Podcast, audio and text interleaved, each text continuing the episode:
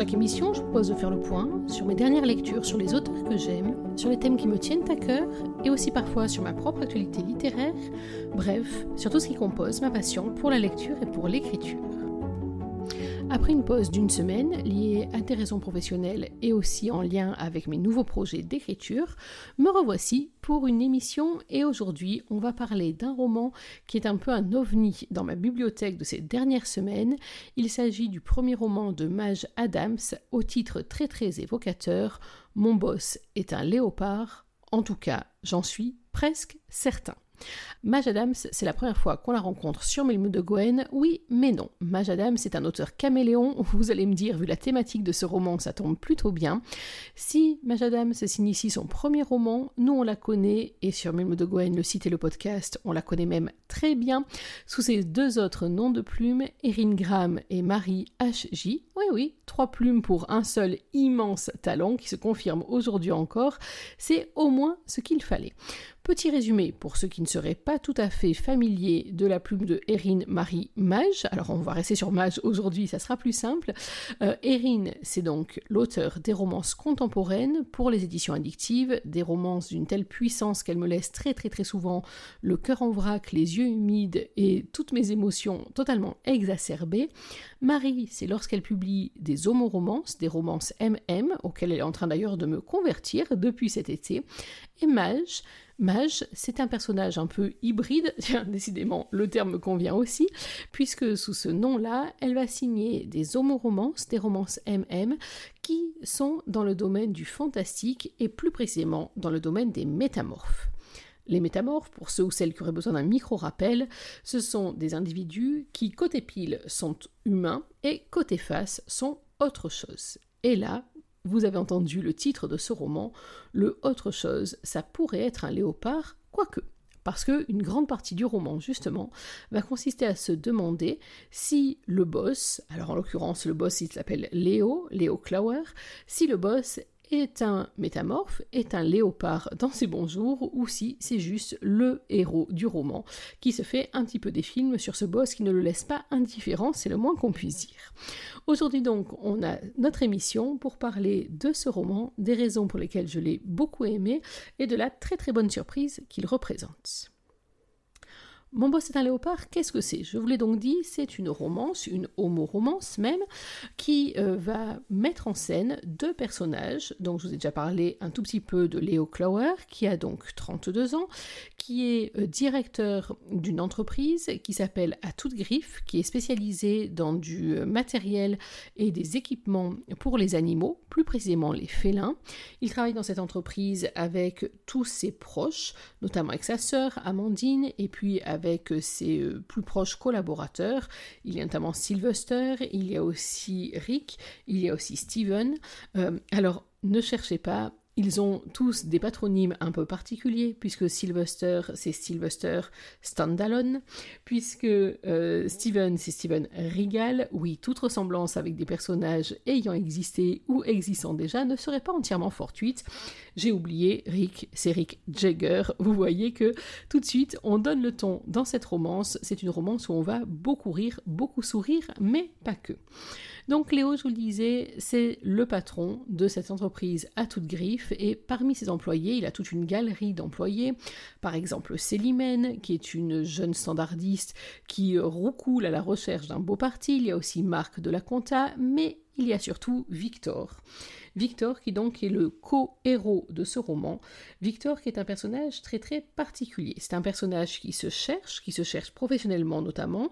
Il vient d'une famille où on a l'habitude de grandes études. Lui, il est très content d'être l'assistant de Léo, surtout que ça lui permet de mater son boss à peu près toute la journée et de mener son enquête, car Victor en est convaincu. Léo est un léopard. Oui, Léo est un Léo. Ma foi, le jeu de mots est plutôt bien trouvé. Et pour mener cette enquête, est aidé par ses amis et colocataires, puisque ensemble ils forment un club tout à fait non officiel qui s'appelle les Amis des Métamorphes et des Mutants en tout genre. Ça donne le programme. En effet, dans sa colocation, dans laquelle on va trouver Bobby, Alexandre et Marius, Victor va développer une espèce de syndrome de l'adolescence, c'est-à-dire que ce sont quatre hommes qui euh, travaillent, qui exercent des emplois, qui mènent des études, etc., et qui en même temps ont un côté tout à fait euh, jeune dans leur tête, voire très très jeune, qui est un pur délice. Ils sont fans de Marvel, ils n'hésitent pas à comparer d'ailleurs leurs bijoux de famille à leurs héros préférés au cours d'un chapitre truculent sur lequel j'ai gloussé abondamment. En même temps, ils sont aussi fans de jeux vidéo. Remarquez, il y en a un qui, dont c'est le travail, donc forcément ça aide également. Euh, ils ont une décoration d'appartement qui n'est pas tout à fait celle qu'on pourrait attendre d'adultes, quoique, après tout, où est la norme? Mais surtout, ils forment une tribu au grand cœur qui encadre Victor. Ils s'encadrent tous d'ailleurs, ils se soutiennent les uns les autres au fur et à mesure. il y a entre eux une solidarité qui fait partie justement des très beaux points du roman, mais ils forment une espèce de tribu absolument délirante où il ferait bon vivre, non, on n'en doute pas, et qui va encadrer Victor dans sa quête de savoir donc si son boss est un léopard ou pas, mais aussi dans les différentes déceptions qu'il va éventuellement pouvoir traverser dans ce roman. Je vous en ai déjà dit beaucoup, je ne vais pas vous en dire plus tout de suite. Et oui, les adeptes de Milmo de Gwen, le podcast, le savent, c'est l'heure de la lecture. Je vous ai choisi un chapitre qui n'est pas tout à fait celui de la rencontre, puisque Victor travaille pour Léo depuis déjà trois ans, mais qui est le premier chapitre du roman, pas le prologue, parce qu'il vous donne déjà beaucoup d'informations, mais le premier chapitre pour voir justement comment Victor évolue au contact de Léo et aussi qui est Victor, et ça vaut le détour. C'est donc Victor qui a la parole dans ce roman qui est à deux voix et où surtout vous penserez bien à lire le titre des chapitres parce que rien que ça, c'est vraiment déjà l'entrée vers le petit bijou. Ce chapitre 1 donc de la voix de Victor s'appelle Le jour où je décide de passer à la vitesse supérieure avec mon boss. Il paraît que les oiseaux gagnent toujours contre les félins. Pourtant, ils sont si petits. Furtivement, j'observe le regard vert profond de mon patron, assis au bout de l'immense table de la salle de réunion du siège de la très prestigieuse entreprise à toute griffe. Lui aussi a remarqué les piafs qui voltillent sur la branche devant la fenêtre. Son regard perçant les a captés et ne les lâche plus. Si j'étais un minimum adroit, je le filmerais pour prouver à mes colocs que mes certitudes à son sujet n'ont rien de ridicule. Doublement, d'ailleurs. Déjà, ils pensent que j'en rajoute des tonnes lorsque je leur explique que Léo Clower est un dieu vivant. Pourtant, bordel de crotte, cet homme est d'un sexy qui dépasse l'entendement. Brun, des épaules plus carrées qu'une armoire normande, des traits fins, mais pas ridicules, contrairement aux miens. Une mâchoire ciselée, des lèvres faites pour être sucées dans tous les sens, un sourire qui vous décape le sens logique, et j'en passe. Euh, non, finalement, je ne passe rien du tout, je développe. Ce serait clairement une insulte de ne pas rendre un hommage mérité à ce corps d'Apollon. Donc, mon boss, son corps. Avant-bras continuellement découverts grâce à un roulage savant des manches de ses chemises, avant-bras et mains exudant la puissance virile et autoritaire, le pouvoir absolu de l'homme sur la sensualité de ce monde de pauvres humains que nous sommes. Cuisses musclées, torse tellement bien taillé que je reste persuadé qu'il a servi de modèle pour mouler les costumes préformés de Batman et autres héros de comics ridicules à côté de lui. Un cul ferme et affolant, rendant fade le mec de la pub pour les nouveaux calbutimes, et des muscles en veux-tu en voilà. Genre, en cas de besoin de révision de cours d'anatomie musculaire, suffit de mater deux minutes et c'est bon. Je suis certain qu'il n'en manque pas un seul de la liste.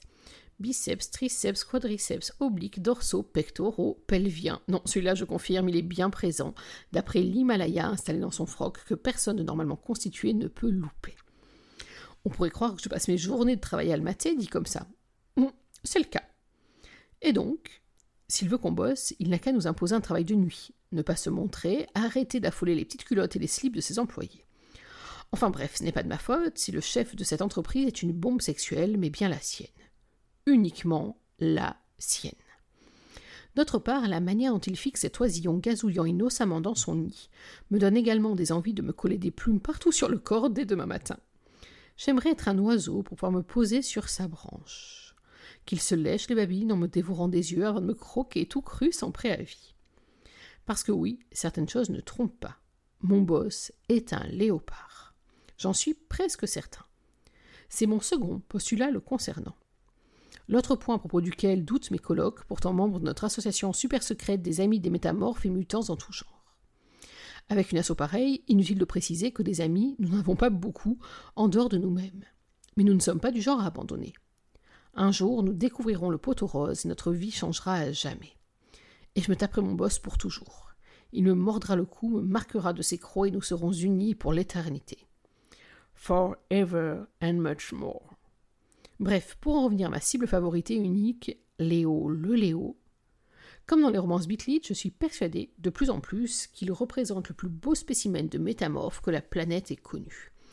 Un vrai de vrai, mec le jour et félin la nuit. Il tente de le cacher, mais manque de bol. Je suis pour ainsi dire le meilleur chasseur de métamorphes existant sur cette terre. Surentraîné, j'ai lu tout ce qui pouvait se faire concernant cette race bien à part que sont les métamorphes. Manimal, mais aussi certains X-Men, des rapports hautement scientifiques bien camouflés au cœur des romances métaguées. Oui, parce que je suis gay aussi, que je fantasme grave sur les mecs qui ronronnent en baisant et mordent leur amant pour les enchaîner à eux pour l'éternité, et j'en passe. Donc, niveau info et connaissance des signes, considérez que je me trouve à la pointe de l'actu et des archives sur le sujet. Et donc, je le dis tout net, cet homme assis à quelques mètres de moi est un léopard. Et je l'aime, comme un tordu. La nuit, je rêve de nous, de lui, de moi, donc de nous, c'est bien ce que je disais. Dans tous les sens, en avant, en arrière, en oblique, la tête en bas, bref. Le seul problème, c'est qu'entre ma théorie et la pratique, quelques pas sont à franchir, et pour le moment, je me trouve plus sur la ligne de départ qu'à l'arrivée. Depuis mon entrée dans cette société il y a trois ans, je suis certes passé de balayeur à assistant personnel du boss, mais tout reste à faire. Je cherche des preuves plus irréfutables que mes simples suppositions, mais il ne lâche rien. Jamais et ça me tue, doublement. Cet homme m'envoûte et en même temps n'a de cesse de conserver cette distance entre nous. Pourtant, je redouble d'attention de présent, mais rien n'y fait. Des présents qui d'ailleurs occupent toujours une double fonction, le séduire et le révéler. Mais à rien, pas de résultat. La journée arrive à sa fin, déclare le formateur notre journée Comment bien se sentir au travail. J'aimerais juste que nous récapitulions pour la bonne forme nos nouveaux objectifs. Célimène, si tu veux bien, Ma collègue se laisse glisser sur son fauteuil, une jolie couleur carmin s'invitant sur ses joues. Son regard se pose discrètement sur moi dans un appel désespéré à l'entraide. Loupé Elle a choisi le mauvais meilleur pote de boulot pour ce coup-là. Je n'ai pas suivi cinq minutes de cette journée de cohésion d'équipe désirée par la direction. Ah si, quand même, j'ai noté un truc. On fait des journées à thème? Lançai-je en oubliant que la question ne m'était pas destinée. Exact, valide le formateur, sans doute ravi de constater qu'au moins une personne a suivi un truc de sa formation pointu et soporifique. Le matin, je veux que vous donniez un but, un objectif simple mais positif. Pouvez-vous nous donner un exemple, Victor? Ah merde, ça se complique. Célimène se redresse sur son fauteuil en ravalant un rire, attendant que je sorte un truc digne de moi. La traîtresse. C'est elle que j'essayais de sauver, et voilà, poignardée dans le dos par une femelle ingrate. Je... L'attention de mon boss se pose sur moi. De la même manière qu'il fixait le volatile en pleine vocalise, il m'enveloppe de son regard félin et prédateur. Je déteste lorsqu'il fait des trucs pareils. Non, j'adore en fait, mais pas en public. D'un autre côté, il ne le fait qu'en public, systématiquement, car nous ne sommes croisés que rarement en petit comité. Lorsque je dis que j'ai été nommé assistant personnel de direction, je m'emballe un peu. En réalité, je suis standardiste et responsable des photocopies à l'étage des patrons. Enfin bref, on va pas chipoter.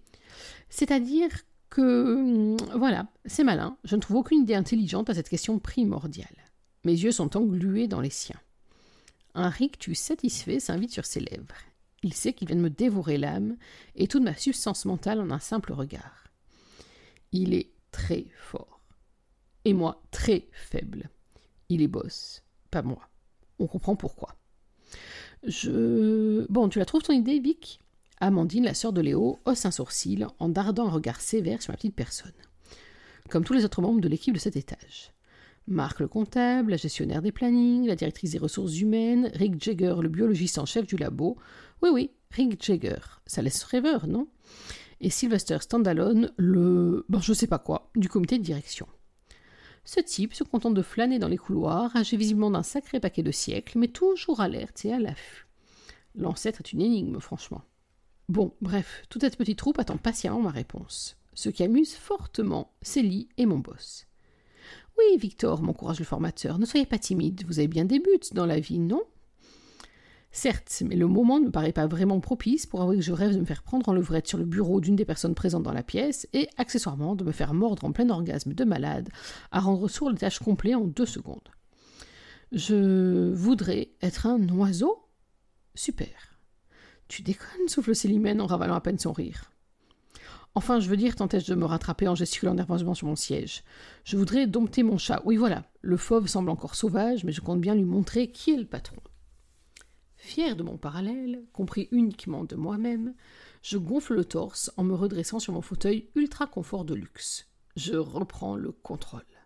Alerte générale, personne ne bouge, Vic est dans la place. Les bosses métamorphes n'ont qu'à bien se tenir.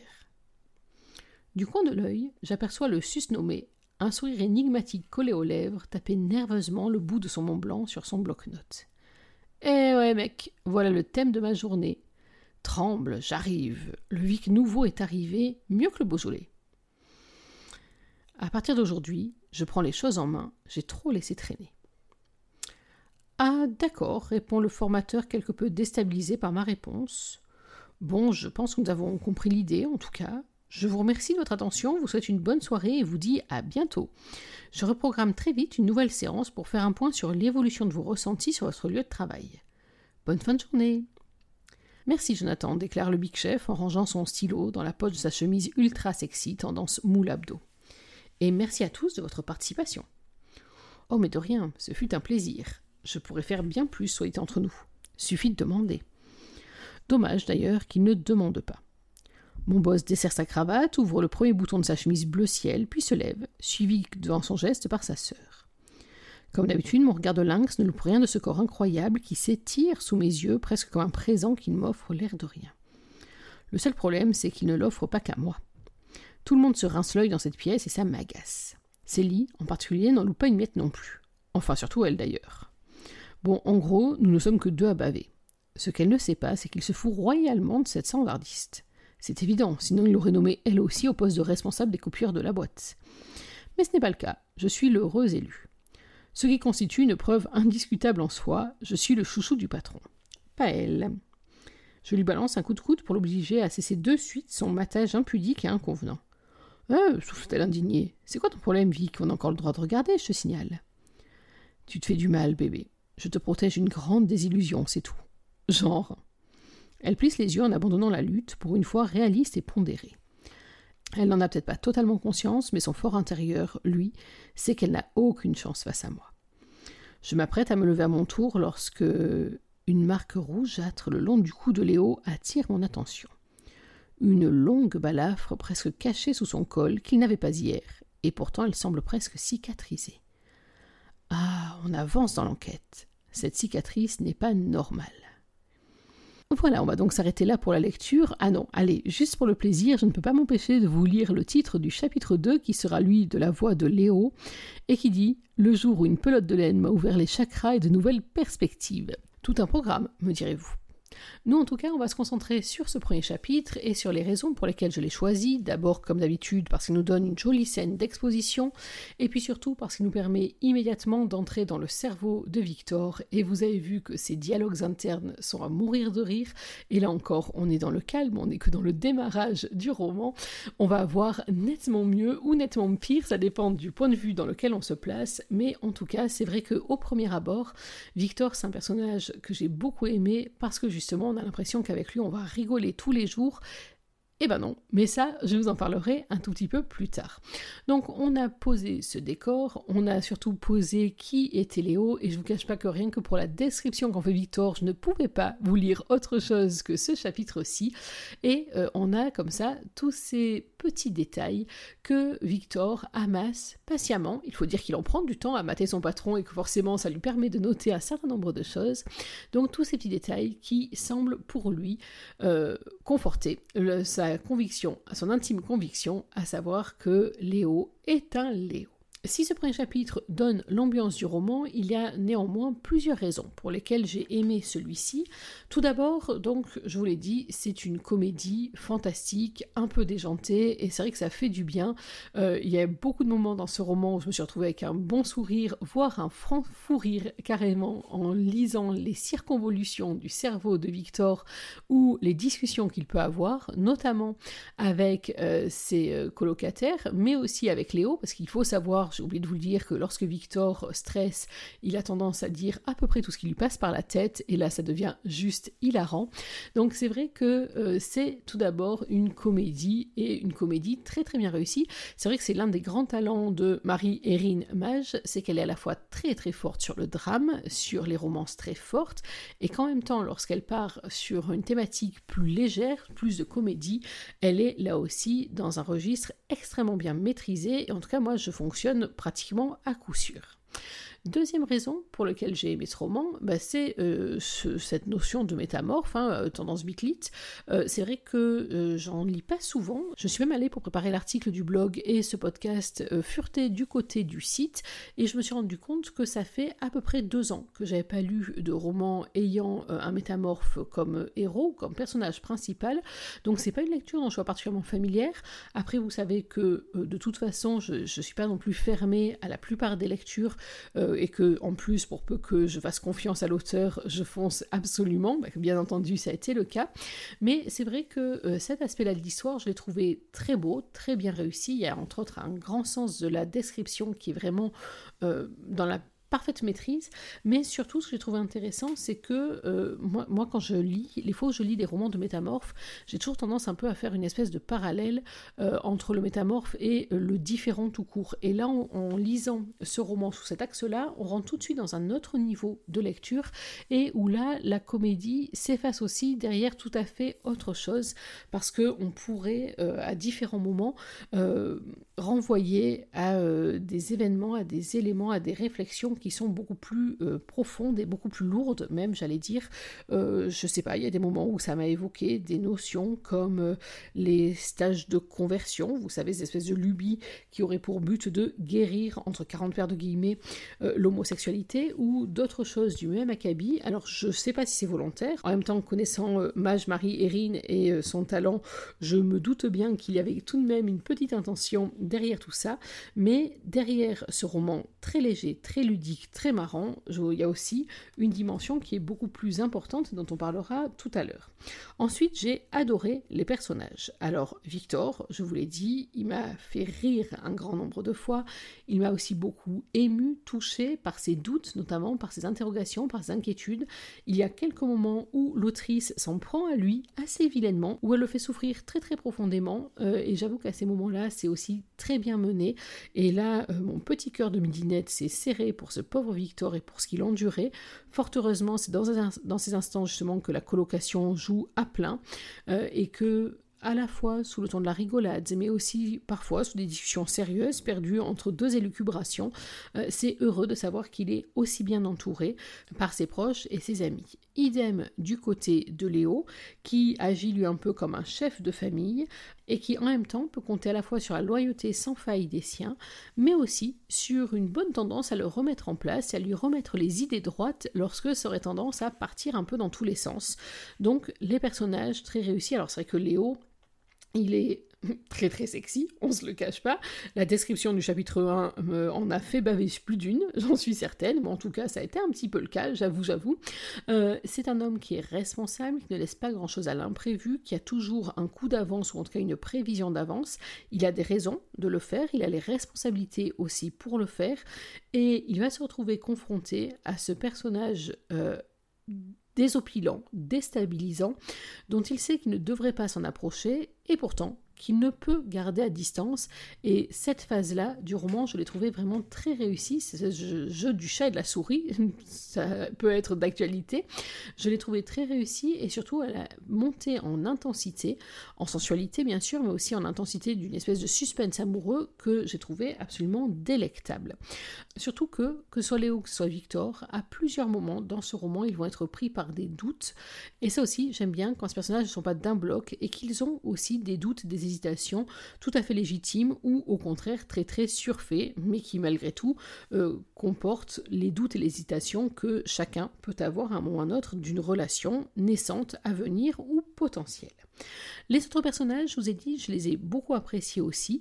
Euh, j'espère que euh, ce léopard n'est que le premier tome d'une longue série. Vrai qu'il y a vraiment de quoi faire entre les colocataires d'un côté et puis euh, les membres de la direction d'À toute griffe. Donc j'espère, c'est un appel lancé comme ça à tout hasard, que Mage a déjà prévu quelques petites choses pour les uns ou les autres, parce que vraiment, elle a peint une très jolie galerie de portraits et ça serait dommage de s'arrêter en si bon soin. Ça, c'était la petite parenthèse subtile, bien sûr, comme toujours. Les autres raisons pour lesquelles j'ai beaucoup aimé ce roman, je vous l'ai dit, c'est que c'est un roman, moi il me semble, à plusieurs étages.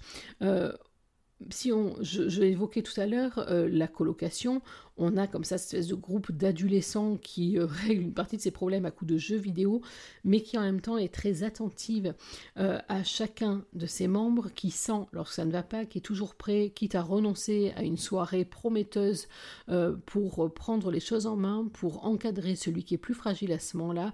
Donc c'est vrai, et ça se retrouve assez fréquemment dans les romans de Marie, il y a fort heureusement pour nos héros des gens sur qui ils peuvent s'appuyer, famille de cœur, famille de sang, mais en tout cas euh, ça fait du bien, là encore, d'avoir ces esprits de solidarité qui se met en place et qui encadre nos héros, surtout dans les moments où ils sont plus faillibles, parce que les moments où ils ne vont pas bien, nos héros, et je pense entre autres à un chapitre en particulier sur Victor, les moments où ils ne vont pas bien, euh, c'est rassurant de savoir qu'ils ne sont pas seuls pour faire place à leur mal-être. Et puis, je vous disais, moi, ce que j'ai beaucoup aimé dans ce roman, c'est également les parallèles qu'on pourrait faire sur un message plus universel, ou en tout cas sur un message qui dépasse de très loin le simple cadre du métamorphe, euh, par exemple, toute la réflexion, alors elle est un peu amorcée dans ce chapitre 1 sur la position sociale, sur la position aussi de l'âge, etc. C'est quelque chose, si on enlève l'aspect euh, métamorphe du roman, qu'on peut retrouver et qu'on peut transposer dans à peu près n'importe quelle situation. Euh, est-ce que c'est une bonne idée, comme ça, pour un patron, de s'accrocher, de s'approcher d'un employé qui semble à ce point subjugué par lui? Par exemple. Euh, il y a aussi toute la notion de la différence qui apparaît, c'est-à-dire est-ce qu'on peut être attiré malgré sa différence, et même il y a un moment, euh, cette fois-ci c'est dans la bouche de Léo, où il y a une réflexion que j'ai trouvé très très juste, et en tout cas vraiment très bien sentie, et qui donne encore un autre aspect au roman, c'est euh, il se demande, parce qu'il a eu le cas dans son passé, si finalement ce qui attire chez lui c'est sa propre personnalité, ou c'est ce qu'il est en plus, ce qu'il est de différent. Et ça, je trouvais que c'était très très bien pensé parce que à la fois, donc je vous l'ai dit, euh, on a ce questionnement sur est-ce qu'on peut euh, s'aimer malgré les différences, et puis il y a le questionnement un peu en pendant sur et si c'était uniquement la différence qui attirait l'autre avec cette espèce d'effet un peu bête de foire euh, qui est très très finement rendu par Léo. Et puis, dernier élément que j'ai trouvé très très beau et qui concerne Victor, cette fois-ci, c'est la relation de Victor à ses parents. Et c'est euh, vraiment cette dimension, alors vous verrez dans le cadre du roman ce qu'il en est, mais c'est vraiment cette dimension de, euh, du rôle des parents face à leurs enfants et euh, de savoir si être parent, c'est forcément vouloir influencer son enfant, vouloir le guider, vouloir même le limiter pour qu'il rentre dans le moule qui nous paraît le meilleur, parce que les parents de Victor, je ne les pense pas foncièrement mauvais, c'est juste qu'ils ont leurs a priori de ce qui serait bon pour leur fils et qu'ils veulent à tout prix le faire entrer dans ce cadre-là, même si c'est un cadre qui ne lui convient pas. Et c'est vrai que ce moment dans le roman où Victor va avoir à se poser les questions de est-ce que le cadre que ses parents veulent pour lui, est-ce que finalement il faudrait pas mieux qu'il s'y conforme, tant pis c'est pas ce qui le rend heureux, mais au moins ça rendrait ses parents heureux, ou au contraire est-ce qu'il faut qu'il soit prêt à aller jusqu'à la rupture pour affirmer qui il est et ce qu'il est? C'est vraiment un aspect que j'ai trouvé très fort et vous avez vu qu'on est à ce moment-là très très loin de la comédie romantique euh, sympathique autour d'un métamorphe. Et c'est encore une fois une des forces de la plume, que ce soit chez Erin, chez Marie ou donc chez Mage, euh, de nous faire partir comme ça d'une comédie romantique, sexy, euh, brûlante, enivrante, très très réussie pour nous faire plonger, l'air de rien, presque malgré tout, dans un roman qui va nous embarquer vers des réflexions beaucoup plus profondes et qui finalement nous touche tous. Vous l'aurez donc compris, à la fois pour son aspect euh, jovial, enjoué, pour tous les moments qui vont vous donner le sourire, mais aussi pour les moments qui vont vous serrer le cœur, pour les moments qui même vont vous faire réfléchir. Ce boss est vraiment un coup de cœur chez Mélimo de Gwen. Il s'agit donc de mon avis sur Mon boss est un léopard, en tout cas j'en suis presque certain, de Maj Adams. C'est paru le 8 avril 2021. Et vous l'aurez compris, chez Mélimo de Gwen, on vous incite à 200% à plonger et à faire confiance de nouveau à la plume de Erin, Marie et maintenant Mage pour passer un très très beau moment de lecture. Voilà, il est temps pour moi de refermer cette émission. J'espère que vous avez pris autant de plaisir à la suivre que j'en ai pris à la composer pour vous.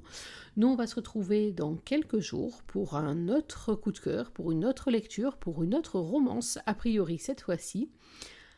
En attendant, n'oubliez pas que même en 2021, une journée sans lecture, c'est une journée à laquelle il manque quelque chose. Alors dans l'attente de notre prochaine émission, je vous souhaite de prendre soin de vous, d'être heureux. Et surtout n'oubliez pas, lisez. Bye bye